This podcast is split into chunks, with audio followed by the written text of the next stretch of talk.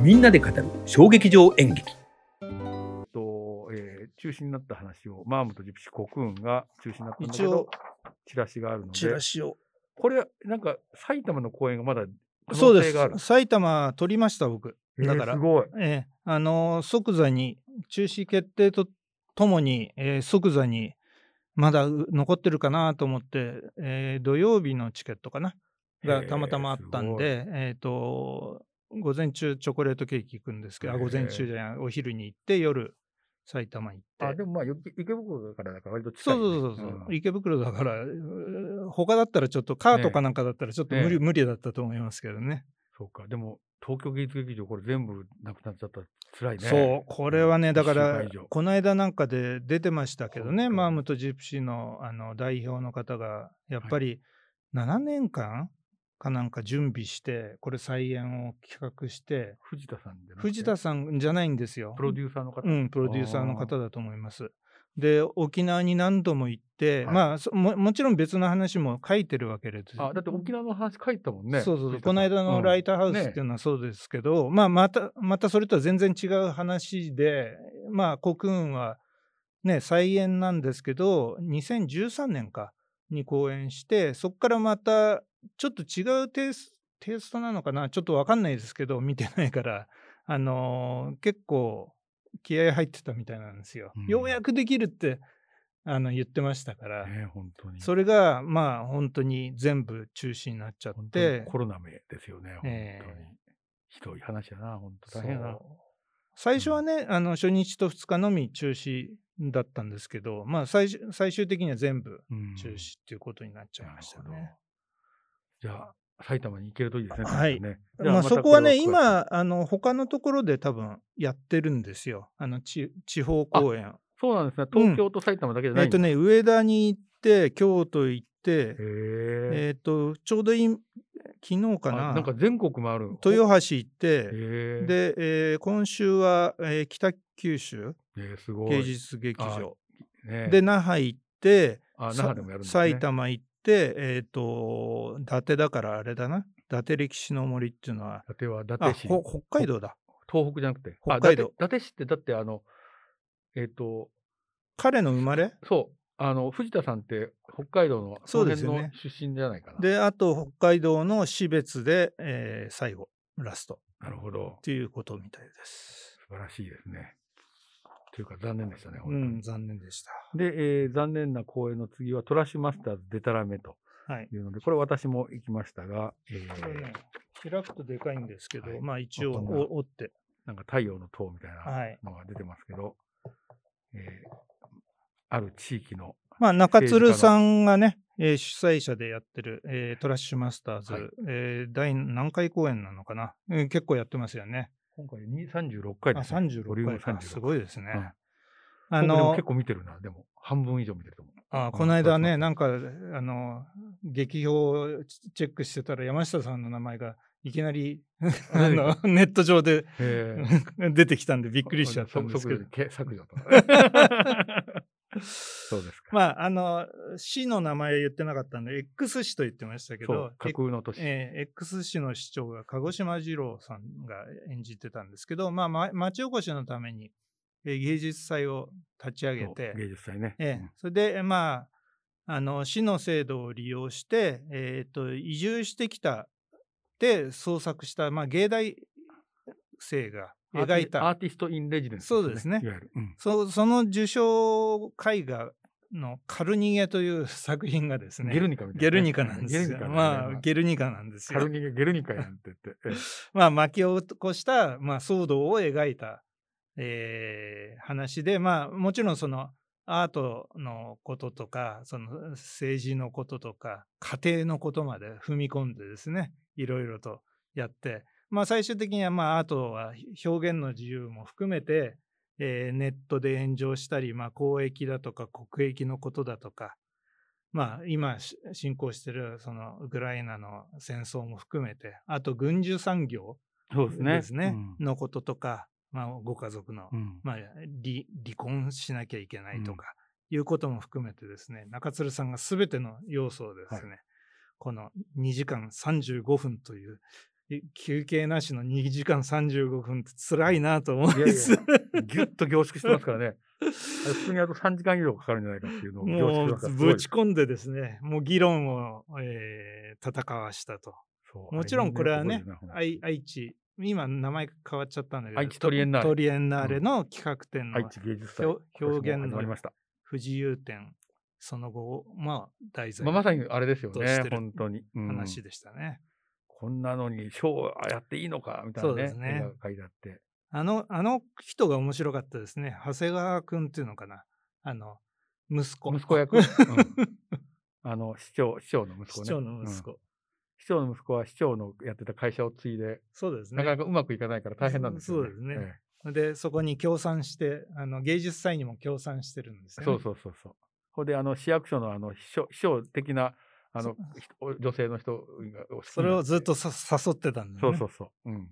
というね、ちょっと小ネタも入れながら話を膨らませて。うんまあでもこれはあれですよね、本当に、あの、えっ、と、ね、芸術と政治が両立するのかっていうね、うん芸術的なるものって政治的なるものと真逆なような気がするんですよね。そうですね。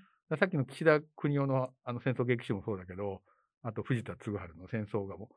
でも芸術家っていうのは、まず戦争と相対するものじゃないか。うん。でもね、この前、あのヒューマニエンスっていう番組があるんですけど、ああ、お小田裕二さんがやってそうでするやつですね。で、あれ、スローハンドの、う伊豆田さんが作ってるんですけど、それの面白いところがあって、えっ、と、昔、えっ、と、言葉が生まれることによって、人間は道具を作れるはい。た。で、弓矢を作るようになったのは言葉ができてからだった。でも、この弓矢は楽器にもなるんですよっていうおやってて、重松清さんがそれを最後にまたおっしゃってて、で、言葉を発生していくと、いろんな知が残っていくんだけど、それが武器にもなるし、芸術にもなるんだなっん。ていうね、このね、この言葉によってその二律背反のものが生まれてきたっていう深いですね。そうさすが重松清と思って。そういう読み取り方なかなかできないですよね。でも、実際そうだったんですよ。うんだからこの弓をなんかやビヨンビヨンってなるから、あ、おこれは楽器だ。確かにね、あの、ありますよね、こういう口でやる。あるあるあるミミミミミミってね、そうそう。だからだからそういうふうにやっぱりやってみようと思うんでね。うん人間って多分両方があって、だからその集団でやっていくとなんかね、あの敵だと思う人たちをやっつけようと思う。確かにね、目立つためにはそういう手段っていうのはね、うん、ありますもんねお。音楽じゃなくて音を出すってこと自体がね、そうそうなんですよね。うんだからあの、表現ですよね。そうですね。だからなんか、えっ、と、十四末は歌を歌って求愛するとかね。はいはい言葉じゃなくてもいいじゃんみたいな話も出てたんだけど、なんかまさにその芸術と政治みたいな、こう相反するものが、でも、あの市長はすごい芸術を理解しようと思ってて、ワークショップとかしたわけですから、あの芸術はいはいはいの先生に勉強会とかして。でも、いろんなしがらみがあるから、やっぱりね、政治ってしがらみがあるから、うまく回していけない、純粋性がどんどんなくなっていくんだな。それはやっぱりしがらみっていうものはそういうものかなっていう、なんかすごい感じました、それを。17歳の帝国みたいな話にあ本当ですね。ということで、17歳帝国は、えっ、と、どこで、どこでか見れると思いますけど、え ー面白いですよ。はい。えーという、えーデタラメというお話でした。はいでも、あの、中鶴さん、昔と比べて、昔割とね、なんかこう、えー子供みたいな感じで、割と、こいつはダメだって言って言ったんだけど、すごいどんどん成熟されてる感じがして、その、あの、原作のね、なんかそこはやっぱり、あの、なんかよ良かったなってすごい、えー思いました。それは最近の中鶴さんの作品にすごく言えると思います。で、えー続いてですね。これ流れちゃったええ。作品で、私も行こうと思ったんですけど、行けなかったんですけど、面白そうだと思ったんですけど、高羽劇団の、えーヒトラーを、えー画家にする話と、高羽、えー彩さん、えーそうですね。あのーまあ、これもさっきの、えー、と芸劇合図の、えあそうか。3本目の3本目第3弾だったんですけど、えー最初初日のみ中止っていうことで代役をその高羽彩さんが、まあ、演出やってるからもう役者さんですからねまあ、高羽さんはね、自身はね出てらっしゃいますもんね。で、えー演じてややるって発表したんですけど結局7公演全部、えー中止になって、まあ、13人のキャストだったんでちょっとも大変ですよね痛いですよね。これもね、なんかやろうと思ってて、ほんで5日間の公演かな、ほんでゼロになっちゃうっていうのはね、何だったんだっていう。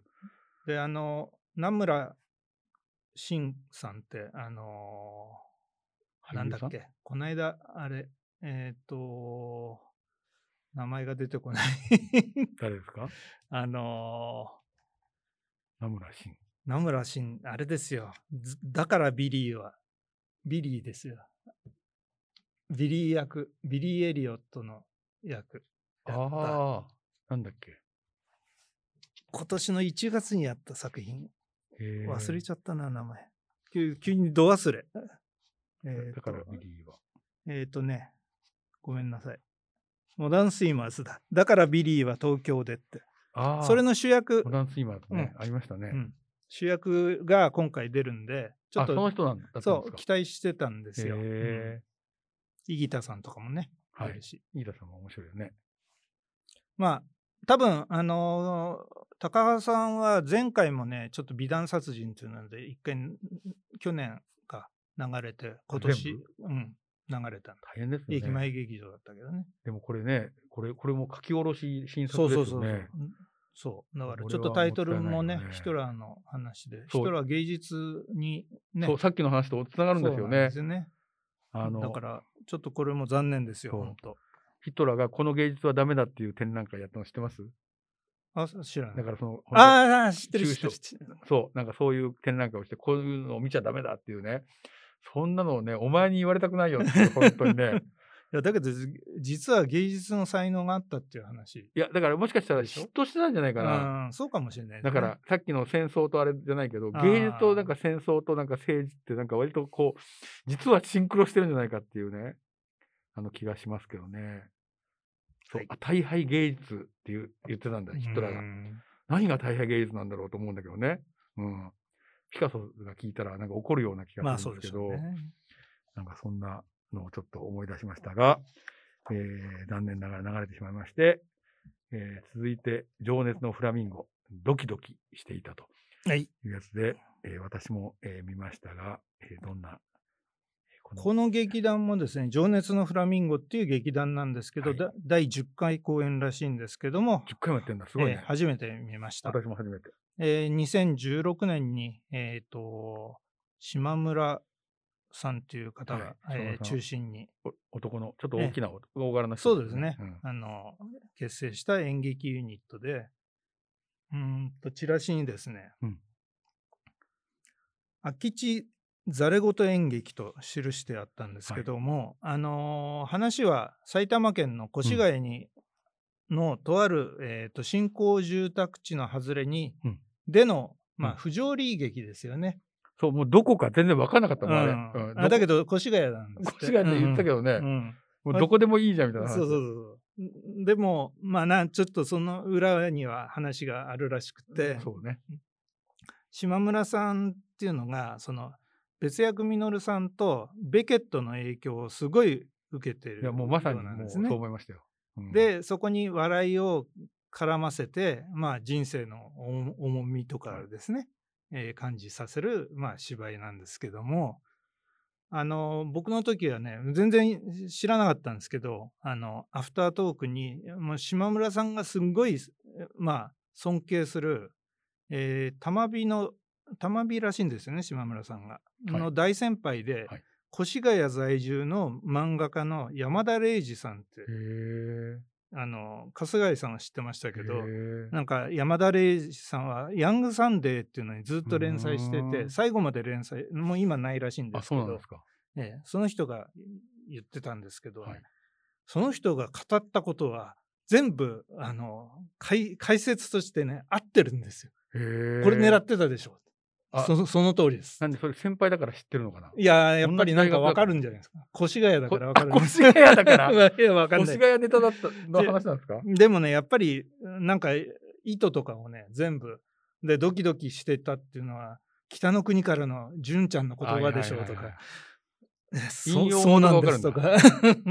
でも僕もね、アフタートークでね、これに影響を受けましたっていうのをいろんなのを挙げてて、だからそれは、その中には一つあの、えっ、と、パルプフィクションのタランティーノの映画の話もあったんだけど、あ、なるほどなと、なんか言われると、変なダンスするじゃないですか。うん。ああいうのもなんか、あなるほどなと思って、その、いろんなことから引用してるじゃないですか。そうね。うんそれはなんかあの面白いなと思うんだけど、その引用が割と散漫になってるから、物語をこう貫くですね、この流れがですね、こううまく見えないから、まあ、ちょっとこれがね、じ軸それがね、ちょっと難しかったんですね。で、五道万日柄とかもそうだけど、なんかを待ってるだけだと、やっぱベケットの話も結構難しいじゃないですか。で、あれをなんかこう、なんかどういうふうにしたら、あの、今の人にね、こう伝えられるのかな。それ別役さんもそうだけど、なんかその不条理なことを、なんかどういうふうに。で、別役さんのなんか、病室っていうね、戯曲がすごい好きだって、その下村さんがおっしゃってて、じゃあ病室の要素はどこにあったのかなとかいろいろ考えたんだけど、まあ、そこがですね、なんかね、あの、気になるなと思った、すごく。あでも、今回のやつはなんかすごく大衆的にみんなが、うわあ、面白いねっていうかどうかわかんない。ーうん。でも、なんか気になるよね。でも結構あれですよね、うん。若い人が多かった多い。でしょ、うん。ね。だから、なんかその気になる感じが、なんか一つ、なんかこう、あれなのかなと思って、うん。僕の隣とかも本当すごい若い女の子が二人座って見てましたけどね。いやー、初めてでびっくりしました、でも。ある日。ね、こんな不条理な。なかなか珍しいですよね、最近ねいや、若い劇団で不条理劇をやる劇団ってあんまりない。ないですもん。ね。うんああ、なるほどなと思って。やっぱ美大って面白いなと思いますね、うんそういう意味じゃ。うん。ならではな、あれなの本当にかもしれないですね。私の家は貧乏だったら美大に行く選択肢全くありませんですが、今なら行ってみたいような気もしており私はますが。当時からそんな思いは全くありませんでした。美大面白そうじゃないですか。うんはい。ということでですね、えーその続きはですね、えーエシスカンパニーのザ・ウェルキンというですね、はい。私も、えー見に行きましたシアが。ターコクーンで、シアターコクーン。これがですね、コクーンシートで私は見ました。えーなんと最初、公演中止になっちゃいまして、あ、これもね。うん、感激予定が、もう、なんか嫌だ、嫌な予感がしてたんですよ。この人数だし。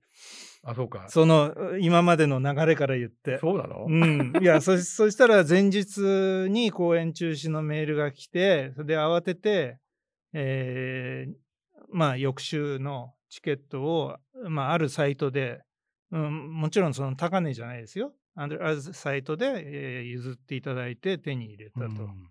まあ、あの定価で売買していただいたといううん。サイトがありまして、えっ、と、これはね、素晴らしかったですね。加藤拓也さん、あの、今、ね、すすごい人ですけどす勢い。うんええ映画見ました？映画見てないです。映画もね、面白かったよ。うんうん。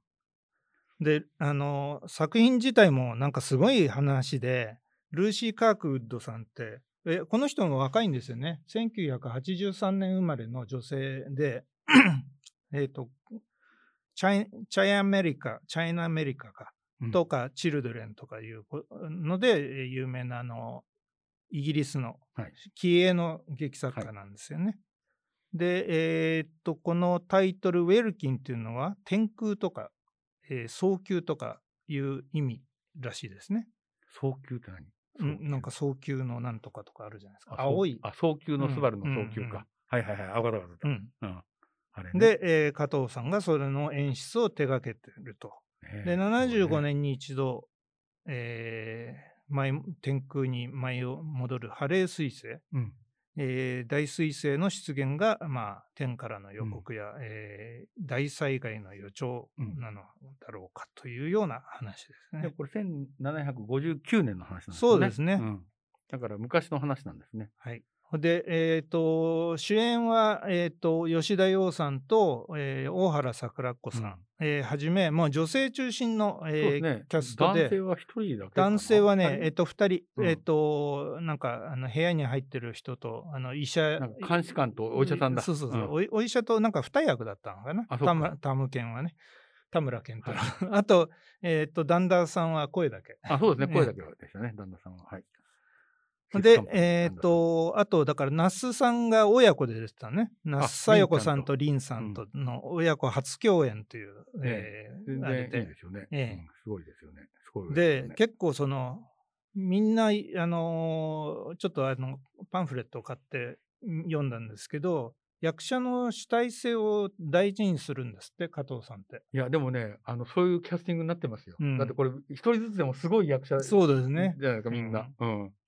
で、えーだからね、加藤さんに演出をつけ、つけてもらいたいって言葉あるじゃないですか。本当にね、つけてもらいたいんですって、役者さんが。俳うん、この人につけてもらいたいって。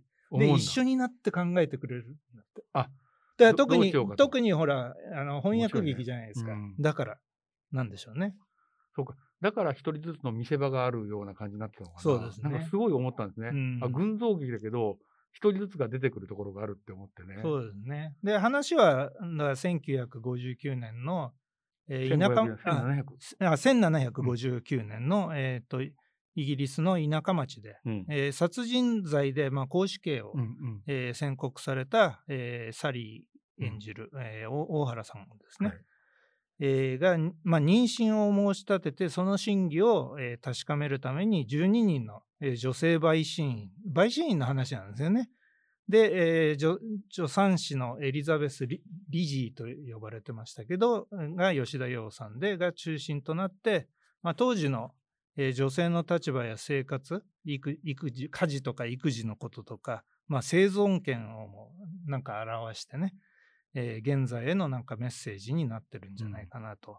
あとだからなんとなくコロスのようなね、うん、シーンとかまあ確かに。ラストのラストシーンとかね監視官の、ねララストシーンもすごかったね。うんこれでも、あの、最初にこう、全員がこうやってこって止まってるじゃないですか。そううんで、始まってるのが、絵画だよね。ねまさに。うんあの、衣装とかも含めて。そうだからい衣装もねあのまあまずね美術がね素晴らしくね資料白を基調としてすごいシンプルなんだけどなんかマジックのようなねあの美術伊藤雅子さんの美術なんですけど、でね。当時の、まあ、18世紀ですかを、まあの時代を表す、まあ、あの衣装がすごく前田綾子さんのいあれす衣装とごい気合入ってますよね。あとだかからさっきのそのストップモーションじゃないけれども、これねあれが小野寺修二さんなんですよね。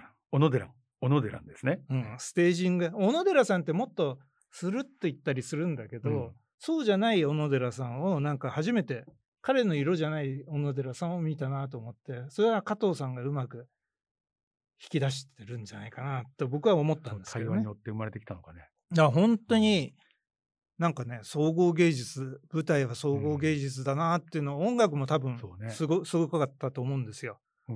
ね。で僕は多分これまで見た翻訳劇の中で一番あ、本当ですか？いい芝居でしたね。あの理解もできたし、すごい理解うん。が深まりましたね。うん。当時を描いてるし、うん。素晴らしく良かったですね。これでもあれですよね、あの12人の陪審員がはい。女性だから、はい。12人の行かれる男たち必ずみんな言いますよね。うんで、女性の陪審とかこうあったのかなとか思ってね、まあそれは創作でしょう。面白いなと思って、それでそこから女性の一人ずつのこう人生があぶり出されるじそうそうそうゃないですか。。それがまた当時とね、当時の本当に女性の立場とかを描いてて、そうね、結構大変な時時期の。でもまあ魔女裁判みたいな話ですよね。そうですね。うん本当に。あの、でも最後の大原桜子さんの、なんかこう、言葉に、こセリフじゃないけど、あーあーって言ってね、なんかうめいてるシーンが、ものすごくインパクトあって、これはすごい。あの、何あの、ウォーダー、ウォーダーっていうあの、なんか奇跡の人の最後のシーンとかもあるけど、あれを超えるですね、なんかこの吉田洋さんと大原さんのですね、二人のね、この対決みたいなのがなんかすごいインパクトあったなそうですね。でもこれはやっぱりあれですね、こうコクーンぐらいのところでがっちりと作り込んで、やって。くれたことによって、あれができたのかなうんっていうふうに思いますね、本当に。いや、素晴らしい、あの、キャストも、キャスティングも含めてね、そうですね。ね素晴らしかったですすね。シスのあのプロデューサーの北村さんのお力なんじゃないですか？うんまあこ、これは本当に4公演だけ中止だったのかな。んで、済んだからまだ良かったですけど、ね、本当、そそれでき昨日かなんかで終わってるんですよね。あそうか、え大阪公演もあったんだ。ええ終わったんですね無事終わったって書いてありました。あの美術を大阪に持って行ったんや。ええすごいですよね。すごいね。何トントラックが行ったかっていう話だね。